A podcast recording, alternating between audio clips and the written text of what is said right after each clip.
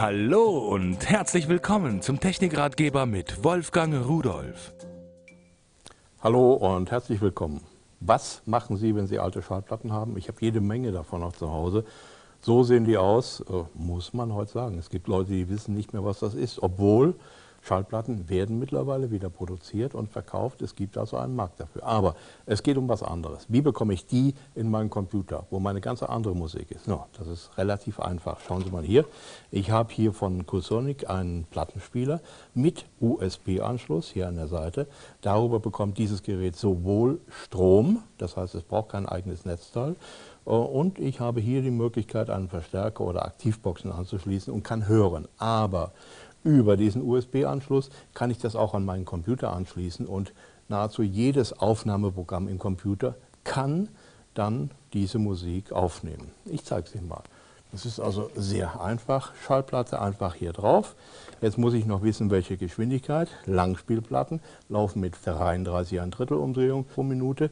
Die Singles, diese kleineren, die laufen mit 45 Umdrehungen. Und dann gab es noch die alten Shellac-Platten mit 78. Das wird hier an dieser Stelle eingestellt. Und äh, daneben der Schalter, der ist nur äh, für Automatik, das heißt, wenn ich den Tonarm abhebe und rübersetze, den ich übrigens hier mit diesem Hebel ganz elegant hochheben kann. Und mit dieser Automatik schaltet sich das jetzt ein. Und jetzt sage ich absenken, da geht er runter. Jetzt hören wir es hier schon aus Einmal hier von der Nadel, das äh, ist immer ein bisschen Schallabgabe dabei. Äh, und da hören wir es natürlich auch. Und da können wir auch am Programm sehen, das wird jetzt aufgenommen. So, was muss ich noch sagen? Fertig ist die MP3-Datei. So einfach kann es also heute sein. Wenn jetzt die Aufnahme, weil die Platte älter ist, weil Knacken, Rauschen, Prasseln dabei ist oder sowas, äh, noch bearbeitet werden muss. Da ist noch eine Software, die liegt einfach mit dabei, der Restaurator Pro 5. Da kann ich all diese Dinge einstellen. Das ist die Software, die Sie jetzt im Moment auf dem Rechner natürlich sehen.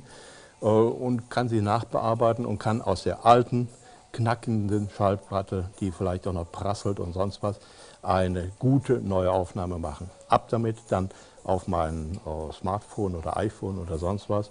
Und das war's dann. Und tschüss.